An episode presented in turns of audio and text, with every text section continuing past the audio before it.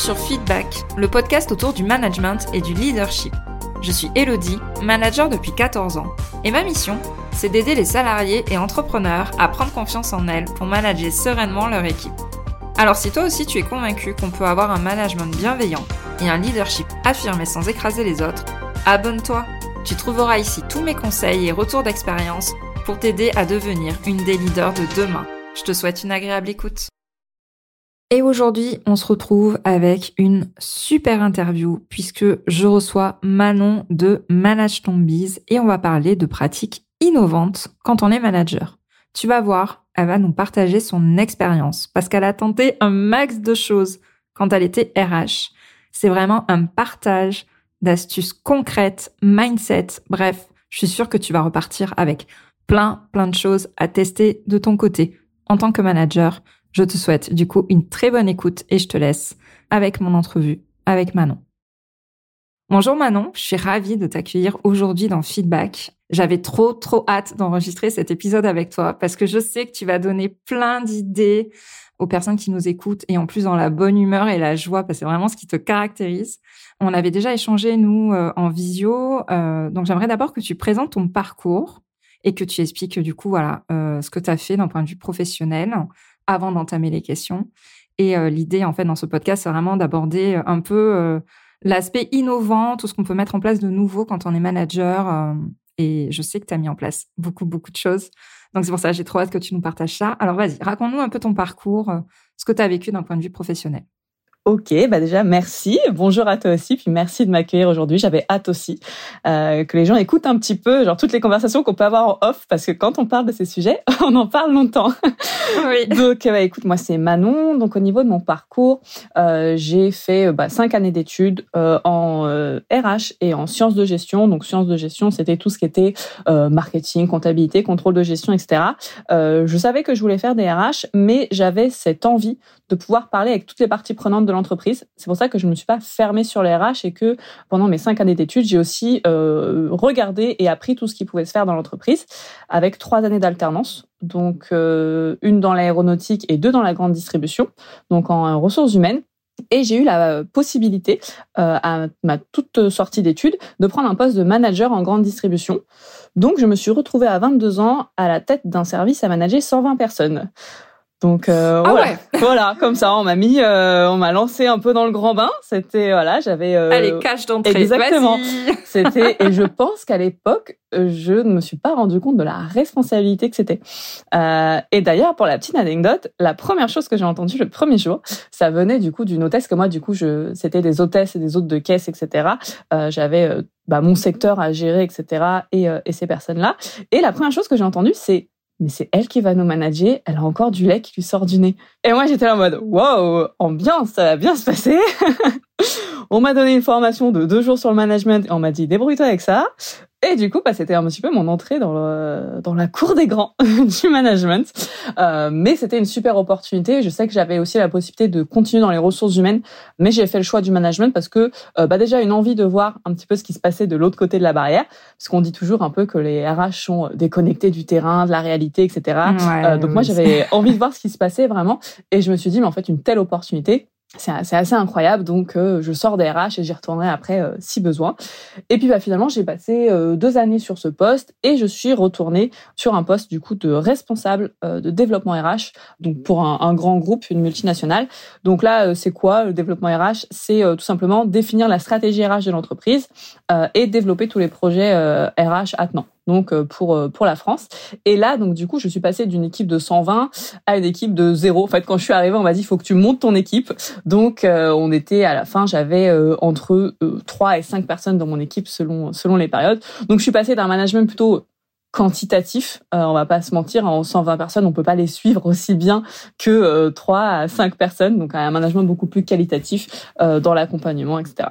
Donc voilà un petit peu pour le parcours. J'ai fait ça 4 ans. Et l'année dernière, je me suis lancée, enfin non, encore cette année, puisque c'était euh, le 27 décembre, 2022, donc euh, en 2023 on va dire, euh, je me suis lancée à mon compte. Donc euh, aujourd'hui, je suis consultante business. Donc j'ai pris ces 8-9 années d'expérience et j'en ai fait une jolie tambouille pour travailler à, à, mon compte. Et maintenant, je suis consultante business.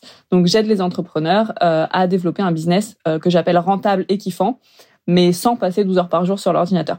Donc c'est autant des personnes qui se lancent que des personnes qui sont déjà bien structurées et qui veulent commencer à déléguer, avoir cette posture de management, etc. Donc voilà pour euh, mon petit parcours. ok, super. Merci beaucoup ouais, pour euh, pour euh, tout ce que tu as balayé pendant ton parcours. Et c'est vrai que oh, tu as fait carrément le grand écart, passer de 120 à 0, comme tu as dit. C'est complètement différent. Et, et c'est ça aussi que j'avais aimé dans les échanges qu'on avait eus, c'était la diversité du parcours que tu avais eu. Donc, avant de détailler ce que tu as pu mettre en place en développement RH, j'aimerais déjà te poser une première question parce que je pense que tu es peut-être passé par là ou pas du tout d'ailleurs. Mais je sais qu'on peut avoir des croyances dans le fait de tester des nouvelles choses avec son équipe. Moi, je sais euh, que c'est vraiment que dans les dernières années, les quatre dernières années, quand j'étais manager, où j'ai osé faire des réunions un peu différentes, organiser certaines choses euh, que je ne spoilerai pas, mais on en discutera après. Et je sais qu'au début, voilà, j'avais eu certaines croyances par rapport à ça, et je suis persuadée qu'il y a d'autres personnes qui en ont et qui osent pas, du coup, euh, voilà, faire des choses un peu différentes, oser, tout simplement. Donc, quelles sont un peu les croyances qu'on peut avoir par rapport à ça? Déjà, toi, est-ce que tu les as eues? Et euh, quelles sont celles qu'on peut avoir? On peut échanger dessus. Voilà, c'est possible. Peut-être que tu t'es dit ouais, allez, on y va et on s'en fout.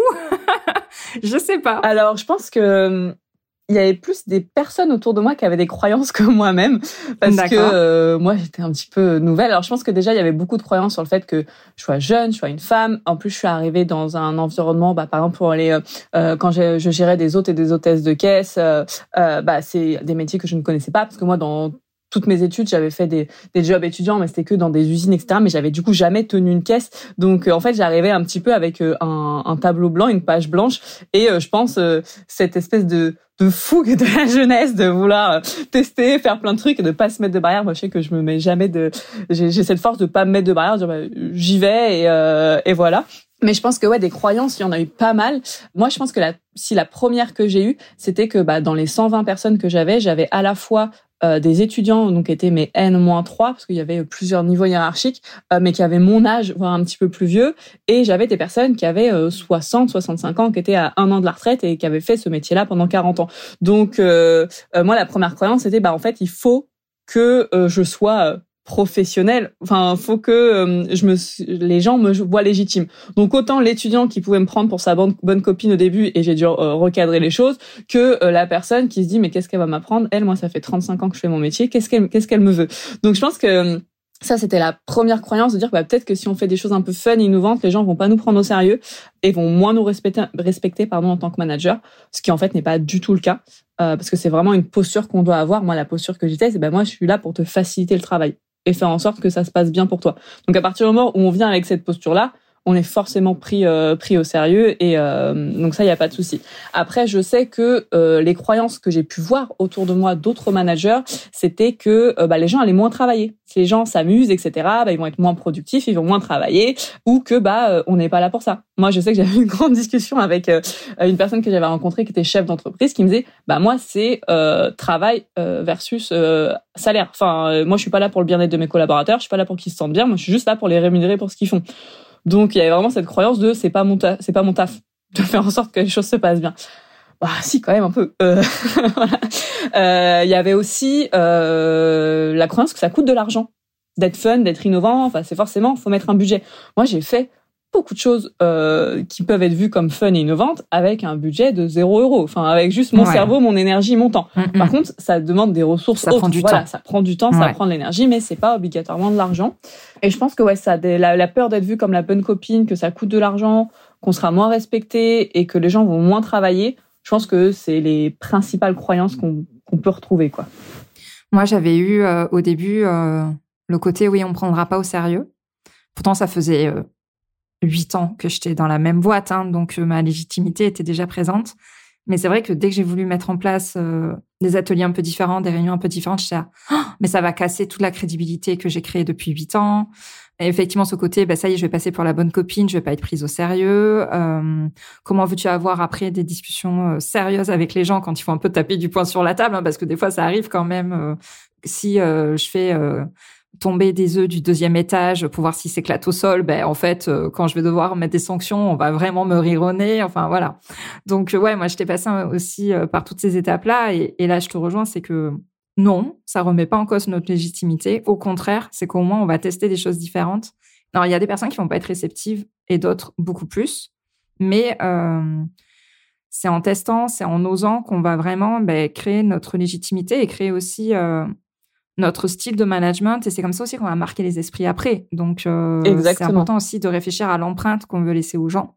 Et c'est pas en faisant le truc habituel et le ronron qu'on va laisser une empreinte forte, c'est aussi euh, en osant prendre des risques de ce genre-là. Exactement. Bah pour la petite histoire, euh, la personne qui a dit le premier jour, euh, en gros, qu'est-ce qu'elle fait là? Elle, c'est un bébé. Bah, quand je suis partie deux ans après, c'est une des personnes qui a le plus pleuré à mon départ.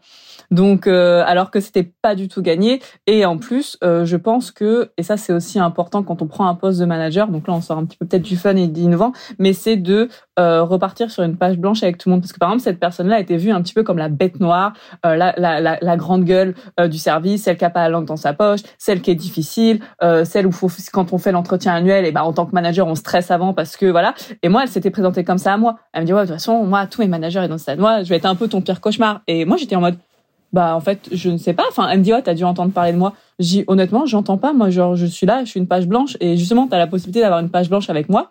Euh, je moi je me ferai mon propre avis. Pas parce que les gens vont me dire des choses mais parce que toi tu vas faire des actions et euh, je vais les voir. Et en fait du coup je pense que elle a dû dire ok bon bah peut-être que finalement ça peut être différent cette fois et je vais pas être cataloguée. Et je pense que ça part aussi de là cette euh, tu peux être euh, bonne copine. Enfin moi je sais que on avait quelque chose euh, qui était assez connu dans mon équipe. On avait un peu notre quart d'heure de folie.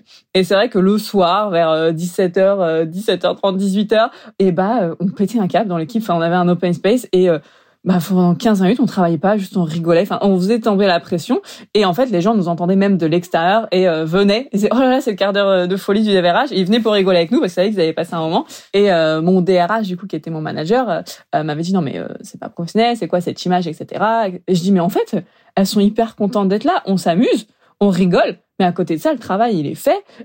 et, et les gens sont là. Et puis, moi, je préfère quelqu'un qui vient et euh, qui sait très bien qu'il va passer un bon moment, euh, travailler dans la bonne humeur, dans la joie, etc., et être heureux de faire son travail et du coup le faire bien, que quelqu'un qui vient parce qu'il doit venir et parce qu'il doit remplir son frigo à la fin du mois et qui vient en traînant des pieds. Euh, oui, la personne elle sera beaucoup plus calme, etc., et elle sera plus productive sur le papier ou travaillera plus de temps effectif sur le papier.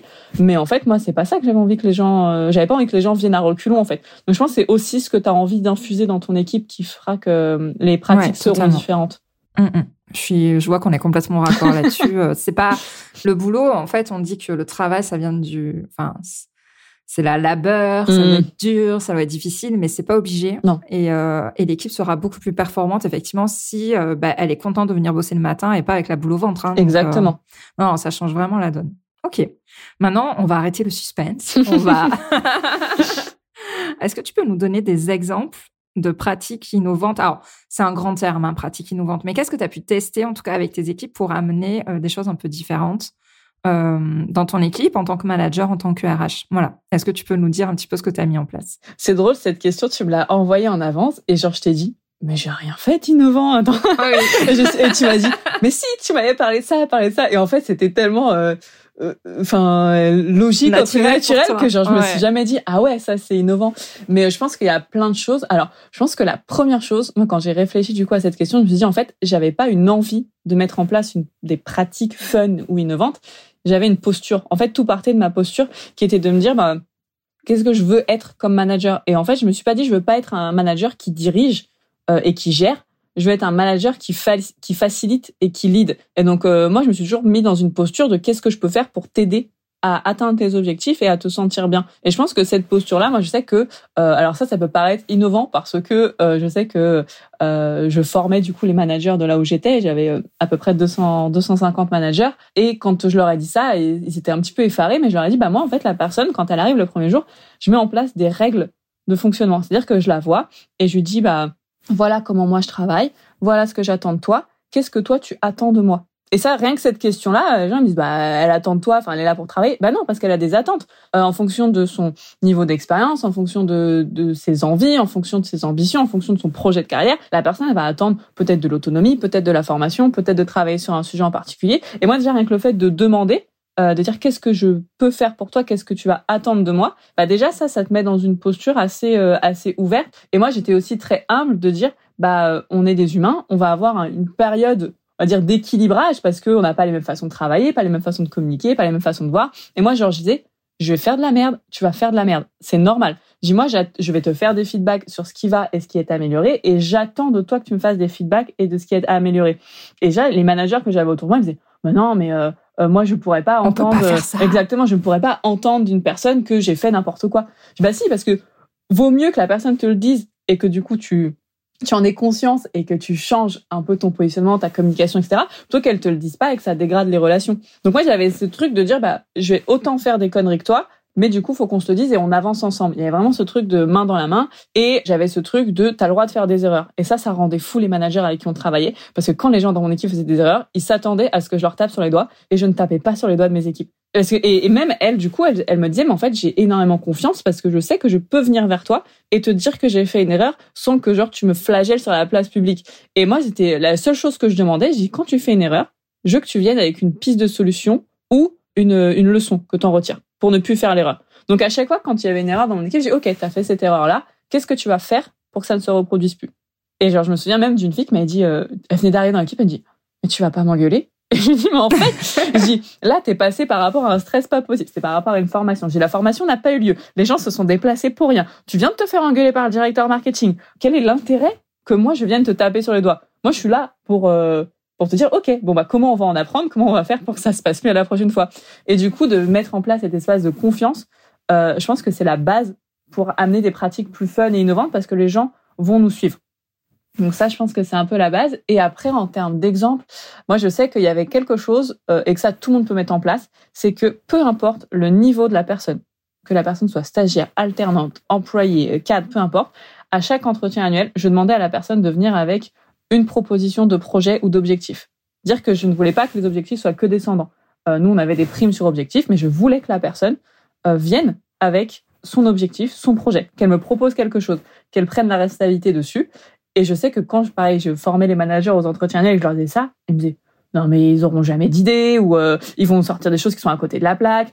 Bien évidemment, je vais pas la personne elle va pas dire je veux devenir le meilleur pâtissier si elle est en RH. Euh, ça, la faut que ça reste dans le cadre. Mais je dis vous allez être surpris, genre en fait de, du pouvoir que les personnes elles ont, des idées qu'elles ont.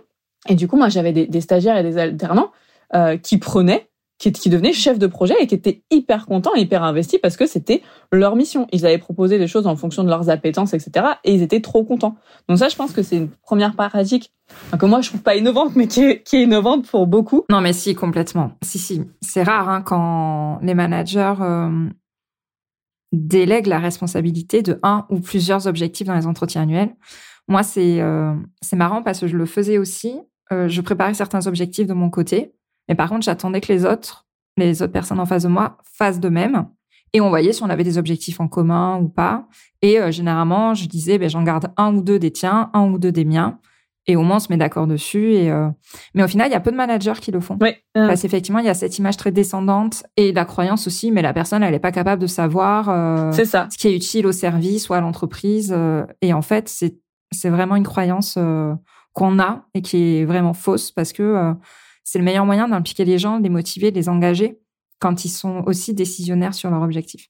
C'est ça. et même au quotidien, enfin, je sais que, euh, par exemple, bah, quand euh, j'étais euh, manager pour les, hôtes et hôtesses de caisse, souvent elle m'appelait quand j'avais une problématique. Elle me disait ah, j'ai telle problématique avec un client, qu'est-ce que je dois faire? Et je disais bah, ok, mais qu'est-ce que toi tu penses Enfin, toi tu penses c'est quoi la bonne solution?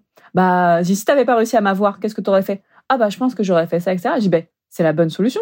Dis-moi, je connais pas mieux ton travail que toi. Dis-moi, genre, ton travail, c'est toi qui le, toi qui es expert dessus. Moi, je suis pas expert de ton travail. Je peux pas être expert de toutes les choses. Quand j'étais même en développement RH, on avait 15, 15 euh, thématiques RH euh, différentes, 15 projets à l'année. J'allais pas être experte au millimètre de chaque chose. Dis-moi, je suis là pour faciliter et faire en sorte que ça se passe bien. Donc, je te fais confiance, vas-y. Et en fait, de donner euh, justement de l'importance, bah, la personne va prendre en confiance, va prendre en autonomie, va prendre plus de projets, va être plus fort de propositions. Et en fait, parfois, on a des très belles surprises. Enfin, je sais que moi, même, j'avais des alternants, je leur disais, mais euh, vraiment, dites, dites-moi s'il y a des choses qui vont pas, si vous voyez des incohérences, faites-moi des rapports d'étonnement, etc.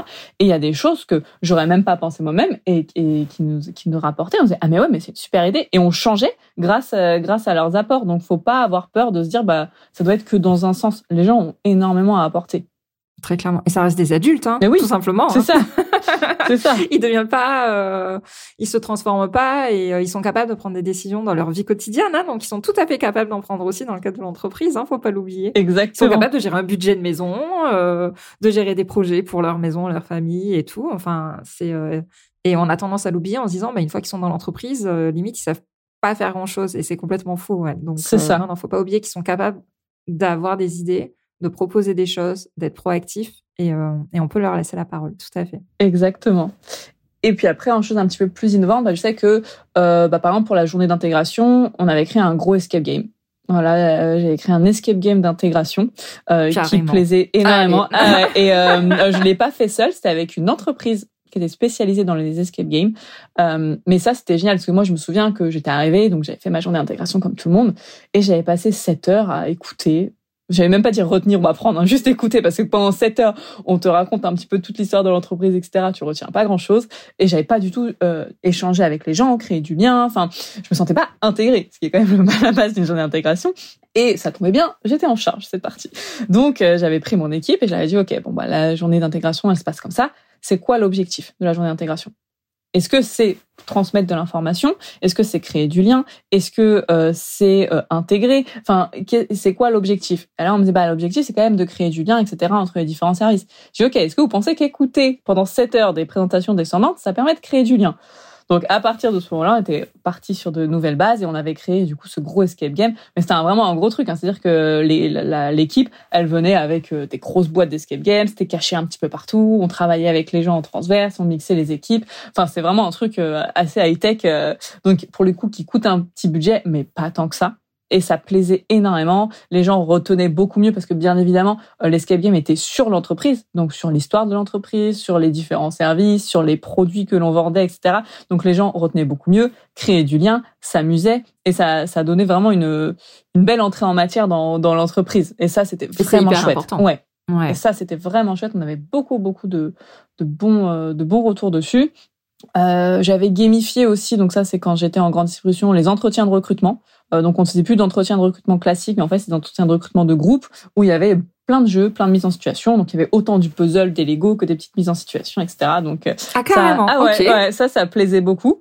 Euh, donc bien, encore une fois, on le faisait pas pour le fun de le faire, mais on disait bah voilà. Euh, euh, ça, c'était quand j'étais alternante. Donc, la preuve qu'on peut être alternante et force de proposition, parce que j'étais alternante à l'époque, euh, et j'ai quand même, du coup, changé euh, pour toute l'île de France le, la- process de recrutement. Donc, comme quoi, quand on laisse la place aux gens, il peut se passer de belles choses. Et euh, bah, c'est de se dire, bah, on recrutait à la fois des profils un peu hôtesse de caisse, que des profils préparateurs de commandes, que des profils euh, employés de rayon. Bah, quelles sont les compétences que l'on veut voir? Et comment, par du jeu, on peut retrouver ces compétences? Parce que moi, euh, par exemple, on disait, bah voilà, vous êtes trois autour de la table, il y a trois puzzles à faire, vous avez 15 minutes. Savez, puzzle, bon, c'est pas un puzzle de 1000 pièces, hein, c'est un petit puzzle d'un ouais. petit, d'un petit poney pour les enfants. Enfin, le but, c'est pas de les mettre en difficulté, mais c'est de voir, euh, alors la personne qui te dit en entretien qu'elle a énormément d'esprit d'équipe, euh, qui euh, prend toutes les pièces de son côté, qui euh, fait même pas l'effort d'échanger avec les personnes, qui quand elle a fini en avance aide même pas les autres. Euh, et après, euh, tu dis bon, vous avez l'esprit d'équipe, vous êtes sûr? Voilà, ou comment les gens, quand il y avait des petits travaux de, de groupe, des petits jeux en groupe, etc. Comment ils se positionnent dans un groupe? Est-ce qu'ils laissent la parole?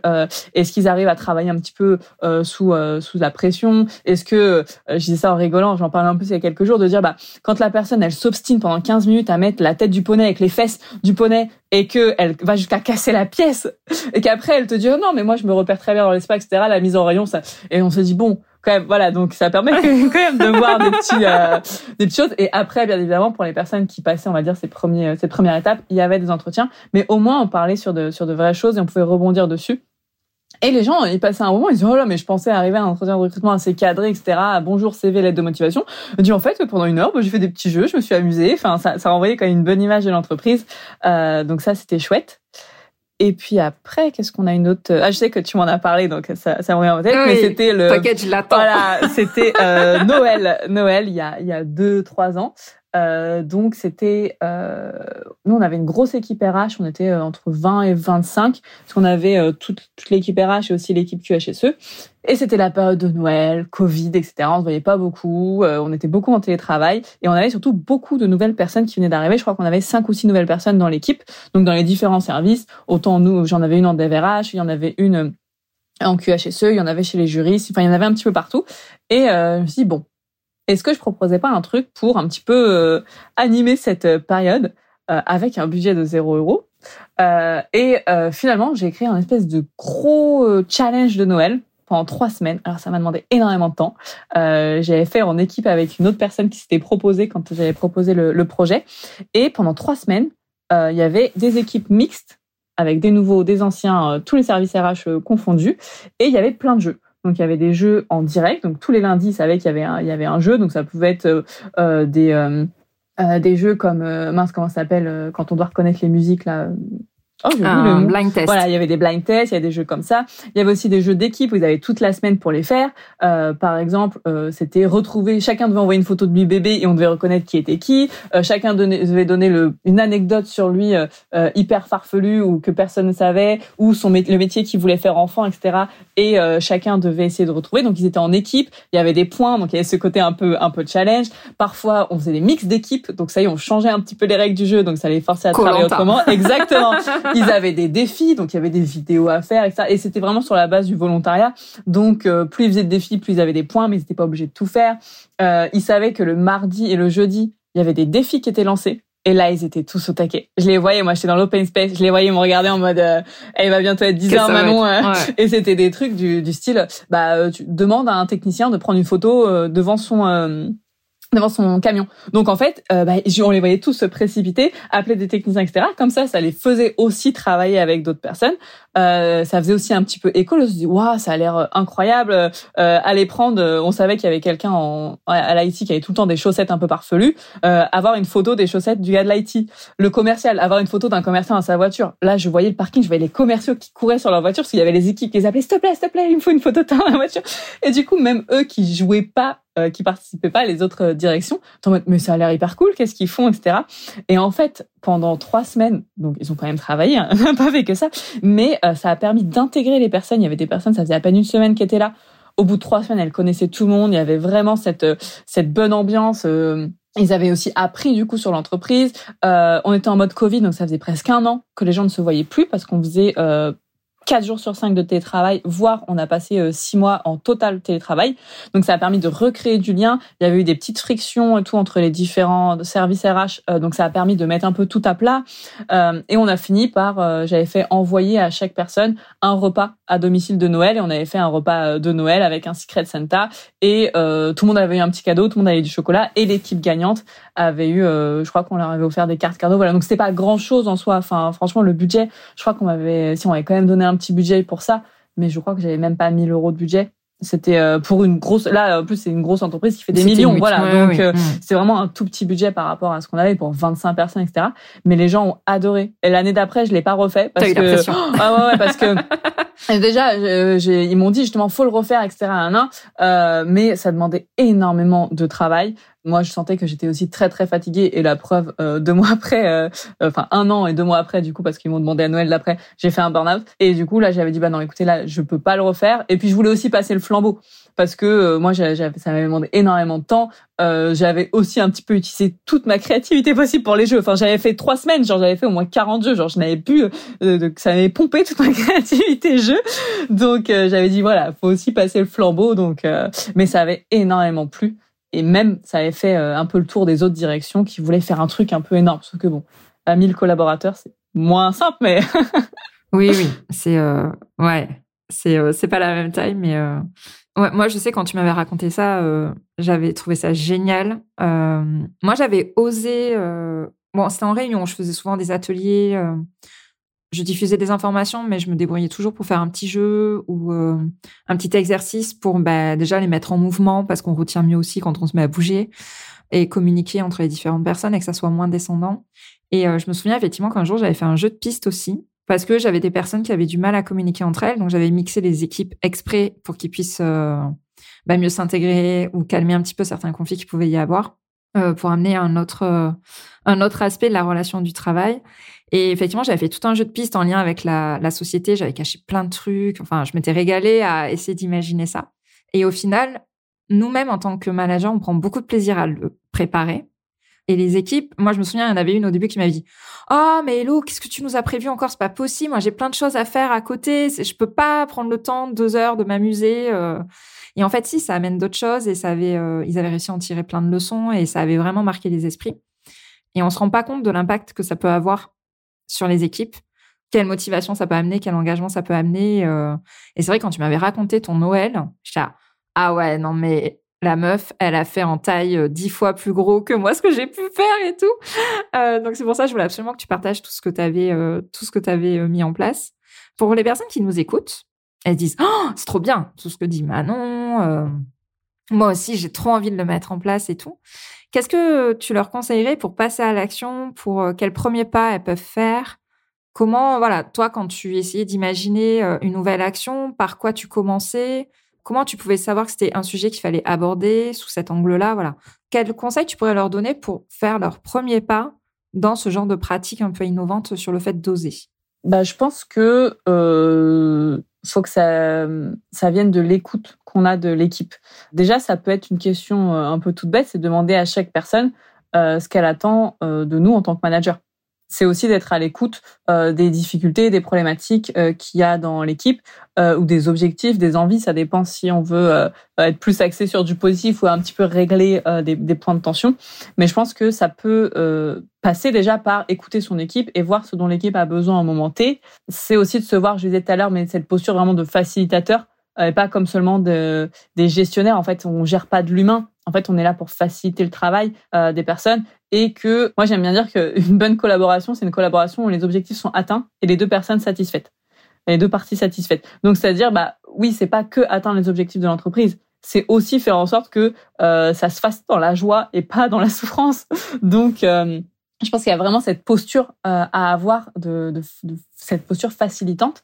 Et puis après, je pense c'est de commencer petit ça sert à rien. Voilà, ce Noël-là euh, que, que j'ai fait, j'avais fait plein d'autres actions avant. Euh, les équipes me connaissaient. Euh, il y avait cette, on savait que souvent on entendait, ouais, au DVRH on fait que s'amuser parce que voilà, il y avait cette image de, déjà elles avaient confiance en confiance en moi et elles savaient que ça allait être euh, sympa et que voilà. Euh, mais je pense que c'est commencer petit. C'est peut-être bah, comme tu dis de commencer dans, une réunion par faire un petit truc un peu différent. Ça peut être de changer le lieu de la réunion. Je sais par exemple dans mes entretiens annuels, je ne le faisais pas dans mon bureau. Ça pouvait être aller marcher, ça pouvait être aller dans un café, un restaurant. Euh, c'était mais voilà, c'était changer vraiment le lieu. Et rien que ça, ça peut changer un petit peu la, la dynamique. Et c'est voilà, je pense que c'est de commencer petit pour aussi habituer les équipes. Surtout si les équipes n'ont pas l'habitude, elles peuvent se dire, bah comme toi, elles t'ont fait genre mais c'est quoi ça? Je ouais, qu'est-ce qui lui arrive à la un ça y est euh, ouais. C'est ça. Et euh, peut-être voilà euh, à chaque fois qu'on fait une action se demander l'objectif de l'action et se demander bah comment on pourrait la rendre un petit peu plus fun. Je sais que par exemple voilà les réunions hebdomadaires ou les réunions d'équipe par exemple ça peut vite être un peu un peu chiant enfin on va pas se mentir.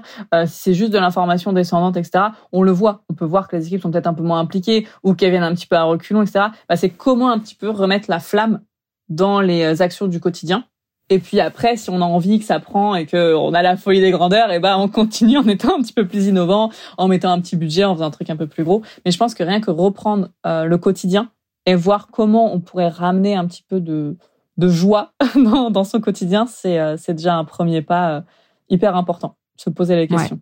Mm, mm. Ouais, on n'est pas obligé, euh, comme tu as dit, de faire la grosse montagne d'abord et le truc qui dure trois semaines euh, et qui va nous prendre un mois de préparation. Exactement. Effectivement, on peut commencer par des petites étapes toutes simples et. Euh... Ouais, et je pense aussi que euh, les personnes, faut qu'elles soient conscientes qu'elles vont avoir des détracteurs. Moi, j'avais des détracteurs. Tout le monde ne comprend pas forcément l'intérêt. Euh, tout le monde n'a pas le même style de management et les personnes vont pas se fouler pour te le dire. Voilà. Euh, moi, je sais que, par exemple, j'avais reçu un message une fois, je me souviens, j'étais en, télétravail et je reçois un message euh, d'une collègue à moi, donc euh, d'un autre service RH, qui partageait notre open space, qui me dit ouais, bah t'étais pas là aujourd'hui, le chat n'est pas là, les souris dansent, ta collaboratrice, elle arrive à 10h30. Elle m'envoie quand même un message privé pour me dire ça. Et je dis bah je, je crois que je réponds même pas. Et après, en fait, euh, ma collaboratrice avait eu vent de ce message. Donc, euh, elle venait d'arriver. En plus, ça faisait à peine un mois qu'elle était là, etc. Donc, elle était cadre, mais ça faisait à peine un mois qu'elle était là. Et donc, du coup, elle vient me voir un petit peu stressée, etc. pour me dire, oui, j'ai appris ça. J'ai dit, écoute, c'est qui ta manager? C'est moi. Est-ce que je t'ai fait une remarque? Non, moi, à la rigueur, seule remarque que je fais, c'est est-ce que j'espère que t'es rien arrivé de grave pour arriver aussi tard. voilà, c'est plus, moi, ça aurait été ça ma réflexion. Je m'en fait, je m'en fous. Genre, je m'en fous. Tu peux arriver à midi tous les jours tant que ton travail, il est fait. Et puis elle, elle a, en plus, euh, elle avait des horaires fixes. J'ai elle, elle voit pas à quelle heure tu pars le soir. Euh, voilà, elle voit pas ce que tu fais à côté. Euh, moi, à partir du moment où moi, en tant que manager, euh, je ne te fais pas de reproches, ne va pas prendre les reproches des autres. Donc, euh, ne t'en fais pas. Et il y avait plein de choses un petit peu comme ça. Enfin, je sais que quand moi, je mettais, du coup, même mes alternants chefs de projet, j'avais un petit peu des, des, directeurs français qui étaient un petit peu de la vieille école, euh, pour pas dire tête de con. Et euh, par exemple, ils allaient, la, la, la, mon alternante allait leur envoyer un, un mail en, pour parler du projet. Et ben la personne allait répondre au mail, alors que moi j'étais même pas dedans, en me mettant moi en destinataire et en et en queutant la personne. Parce que il ne pouvait pas euh, concevoir que une personne, voilà, que de euh, N-2, N-3 par rapport à eux puisse être euh, chef de projet et travailler avec un directeur France sur un projet. Donc moi, je me faisais un malin plaisir de remettre la personne dans la boucle et de dire, bah, écoute, ce projet est géré par telle personne, je t'invite à te rapprocher d'elle pour toute question. Mais c'est vrai que du coup, les personnes sont vont être un petit peu réticentes. Moi, comme je dis, ah bah, au DVRH, on fait que s'amuser, on fait que rigoler. Euh, les gars, euh, on atteint 100% de nos euh, objectifs. Les filles se sentent très bien dans l'équipe. J'ai des très bons retours. Euh, je, on avait 14 projets à l'année, les 14 projets étaient faits. On est le meilleur service DVRH d'Europe. Euh, donc, les gars, vous avez rien à me dire en fait. Oui, le travail, voilà, les résultats parlent d'eux-mêmes. Ouais. Et en plus, les gens se sentent bien et viennent avec euh, la bonne humeur et viennent avec l'envie de travailler et tout le monde s'entend bien. Euh, donc moi, franchement, genre, euh, j'ai tout gagné. Mon équipe, elle va bien, mon service, il se porte bien, les et les projets avancent. Franchement, laissez-nous tranquilles. Mais faut être conscient qu'il y aura un petit peu des détracteurs. Ouais, ouais c'est ça. Ça, c'est vrai. Il y a, comme tu dis, des personnes qui sont en mode vieille école et il y a aussi, euh, parce qu'il faut pas se leurrer, quand quelqu'un émet une critique, c'est souvent parce que euh, il comprend pas, il est pas d'accord, ou alors c'est parce qu'il il voit quelque chose qu'il aimerait mettre en place ou qu'il a envie de faire et qu'il peut pas participer ou qu'il ose pas faire hein, aussi.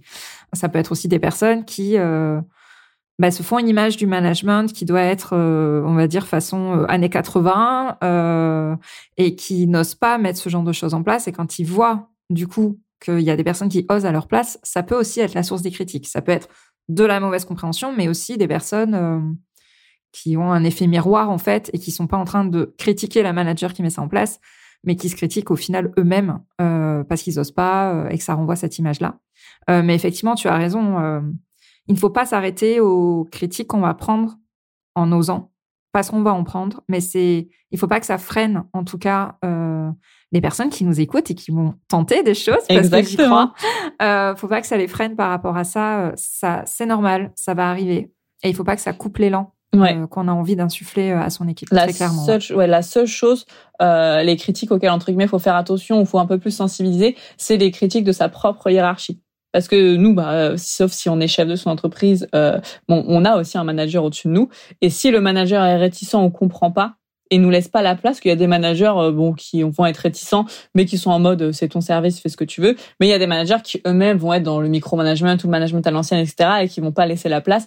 Donc là, il va y avoir vraiment cette, euh, et c'est peut-être la partie la moins facile, mais cette sensibilisation à faire euh, auprès de À son expliquer. manager pour Mmh, expliquer mmh, l'intérêt et montrer les résultats. Euh, voilà, euh, je sais que ce type de manager est très axé résultats, donc montrer que ça n'a pas d'impact sur les résultats négatifs, au contraire. Là, bon, là, on commence à parler. Là, voilà, c'est si on parle un petit peu résultats, argent, etc. Là, ils sont un petit peu plus euh, dans l'écoute, mais c'est la seule chose. Ouais, si on a un, management nous un petit peu plus réticent, d'essayer de montrer l'intérêt de ce type de pratique. Et d'expliquer pourquoi c'est important, pourquoi il faut tester et ne pas euh, dire un non avant même d'avoir testé en fait. Parce que la fameuse phrase "Mais on a toujours fait comme ça, pourquoi tu veux changer les choses? Ça marche très bien." Bah non, en fait, il y a tout qui marche pas très bien. Laisse-moi tenter euh, certaines choses et on en discute après, mais ça sert à rien de dire un non avant même d'avoir vu, tenté ou même d'avoir eu le retour des équipes aussi parce que c'est important d'avoir le retour des équipes, comment ils l'ont perçu, comment ils l'ont vécu. Donc euh, ouais. C'est ça. Et au pire, Tu- ça tu prend fais bien pas. insister là-dessus, ouais. Au Oui, pire, ça voilà. prend pas, et c'est pas grave. On a testé, il y a beaucoup de choses qu'on teste et qui qui prennent pas, bah c'est pas grave. On en retire des leçons. Pourquoi ça n'a pas marché? Qu'est-ce qui aurait pu être fait différemment, etc. Et puis on avance. Et puis c'est pas c'est pas la fin du monde. On va pas vous pointer du doigt en disant oh elle a testé un truc, ça n'a pas marché, bouh. bah non, au moins voilà, j'ai testé. Et comme on a dit, on n'est pas obligé de faire le gros truc méga fun, atelier, escape game et tout. Comme tu dis, euh, changer juste un petit peu le format des réunions. Euh, moi, comme je conseille souvent aussi, et tu l'as dit tout à l'heure, euh, moi, c'était mes entretiens one-to-one hebdomadaires. Ça m'arrivait de les faire des fois dehors en marchant. Juste ça, j'ai eu des super retours et c'est différent de ce que font les autres. Ça passe vraiment par des petits trucs comme ça où là, on prend pas un risque énorme de tenter des choses et, euh, limite, on n'a même pas besoin de demander presque l'autorisation euh, au N plus 1. Bon, si, s'il nous voit sortir, bien évidemment, mais euh, voilà, ça reste des petites actions qui n'ont pas un grand impact sur les critiques ou l'image qu'on peut renvoyer, mais qui peuvent avoir un impact énorme sur la relation avec l'équipe et la confiance qu'on peut mettre en place. Exactement. Et ça, des petites choses, là, c'est la période de Noël même sans mettre un challenge de Noël, mettre un petit secret de Santa en place, offrir un calendrier de l'avant à son équipe ou des, enfin des petites choses comme ça, euh, se dire bon bah voilà, faire un, un déjeuner de fin d'année. Euh, ça, il y a peu de managers qui le font, mais voilà, ils attendent, voilà, que dire, bah, je fais un, un déjeuner que si les résultats sont atteints, qu'on a une victoire à célébrer, etc. Bah non, juste de dire, bah merci pour cette année. Peu importe qu'on ait atteint nos résultats, que l'année était difficile ou pas, eh ben on prend un moment, on va au restaurant, etc. On fait une activité ensemble. Euh, ça peut aussi euh, euh, bah, faire la différence. Et c'est pas le truc le plus les plus innovant du monde. Enfin, c'est euh, voilà. C'est juste sortir du cadre. Exactement. Un petit peu. Voilà, tout simplement. Qu'est-ce que ça t'a appris sur toi en tant que manager d'oser mettre en place tout ça? Je sais que la question n'est pas évidente. Ouais. En fait, moi j'aime bien dire que j'avais tout pour être une mauvaise manager. Mais vraiment, vraiment, je, je suis quelqu'un de, de très impatiente, de très exigeante, euh, je suis voilà quelqu'un qui est très très perfectionniste. Enfin, je sais que moi, mon équipe, elle m'appelait œil de lynx parce que je pouvais voir un ah, truc, mais à la virgule, le truc à la virgule près, au dire attention, là il y a un espace en trop. Enfin, je sais que et voilà. Et la preuve, c'est que là, on parlait tout à l'heure, on sera la bonne copine, les résultats seront pas atteints. Elle savait très bien, par contre, que j'étais exigeante sur le travail, qu'on s'amusait, mais il y avait aussi cette, cette exigence. Donc, euh, j'avais vraiment tout pour être pour être assez assez mauvaise manager. Mais en fait, ça m'a appris que eh ben il y a différentes façons de communiquer. C'est pas parce que moi par exemple j'aime euh, communiquer euh, résultat et que j'aime pas qu'on brosse dans le sens du poil entre guillemets, j'aime quand c'est plutôt euh, direct, et eh ben que les personnes euh, elles apprécient communiquer comme ça. Et quand j'ai commencé à manager, c'est ce que je faisais parce que pour moi c'était j'avais un peu une vision et ça m'a pris bah, que non, en fait, les personnes, euh, elles ont des façons de communiquer différentes, elles ont des objectifs différents, euh, elles ont des sensibilités différentes. Donc ça m'a vraiment appris, en fait, à, bah, je pense, à me lâcher la grappe et à lâcher un petit peu la grappe aux autres, de se dire euh, la fameuse phrase que bah, 2 plus 2 égale 4, mais 3 plus 1 égale 4 aussi. Donc je pense que ça m'a appris à prendre du recul et à plus avoir cette vision objective, pourquoi je fais les choses, plutôt que la façon de le faire en elle-même.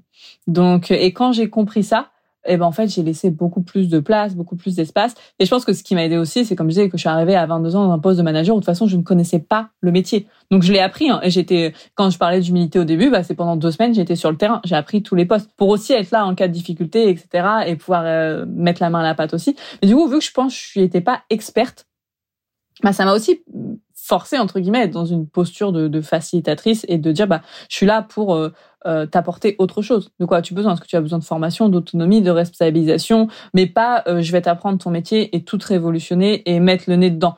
Donc euh, après, quand je suis passée responsable des VRH, là c'était beaucoup plus mon expertise. Donc, mais même là, c'était vraiment quel est l'objectif et comment moi je peux aider les personnes à se sentir bien dans leur travail.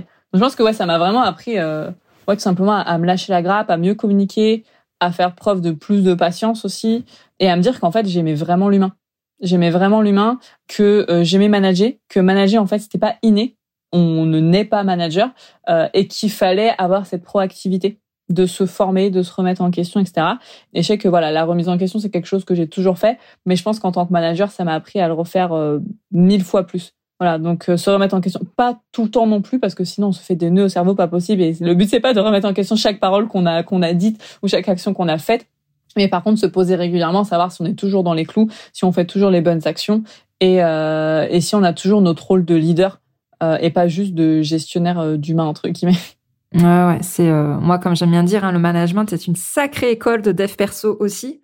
On en parle beaucoup à l'entrepreneuriat, que oui, ça aide aussi à travailler sur soi, mais le management c'est aussi une source énorme d'apprentissage sur soi et de leçons, de d'évolution, d'adaptation. Et euh, enfin, moi, je sais que j'adore ce métier pour ça. Hein, donc, euh... et surtout, bah, comme tu dis, c'est un métier à part entière. Et il y en a beaucoup qui pensent que c'est euh, une strate supplémentaire. Style, bah moi, dire, bah moi je suis responsable des VRH, c'est-à-dire je fais toutes mes missions de responsable et à côté, en surplus, je gère mon équipe. Non, en fait, c'est limite, ça prend 40 à 50% de ton temps de manager limite parce que c'est un vrai, c'est pas juste une casquette euh, en plus un peu supplémentaire, c'est vraiment un vrai métier. Et comme tout métier, il faut se former dessus et euh, il faut apprendre, il faut se remettre en question, il faut laisser de la place pour ça dans son dans son agenda. C'est des vraies missions en fait. C'est pas juste bon bah ça y est, je suis expert métier puis en plus maintenant j'ai une petite équipe à gérer. Je pense que ça faut vraiment l'avoir en tête parce que quand ça se passe mal au niveau du management, c'est qu'on n'a pas très bien compris les euh, les enjeux et on peut qu'on ne euh, dégage pas du temps pour ça. Exactement. Et on peut être un très bon expert métier et un mauvais manager et de se dire bah en fait non j'aime pas ça. Moi je veux rester expert métier, je veux pas d'équipe parce que moi j'ai des personnes. Moi j'avais notamment une responsable RH qui travaillait avec moi. Elle avait eu l'occasion de manager. Elle me dit j'aime pas ça. Donc elle était revenue sur un poste où elle était seule et ça lui allait bien. Et je pense que c'est aussi important d'être lucide par rapport à, à, nos à nos axes d'amélioration, par rapport à nos forces. Et si on veut être manager, euh, travailler dessus. Ouais. Il faut l'être pour les bonnes raisons aussi.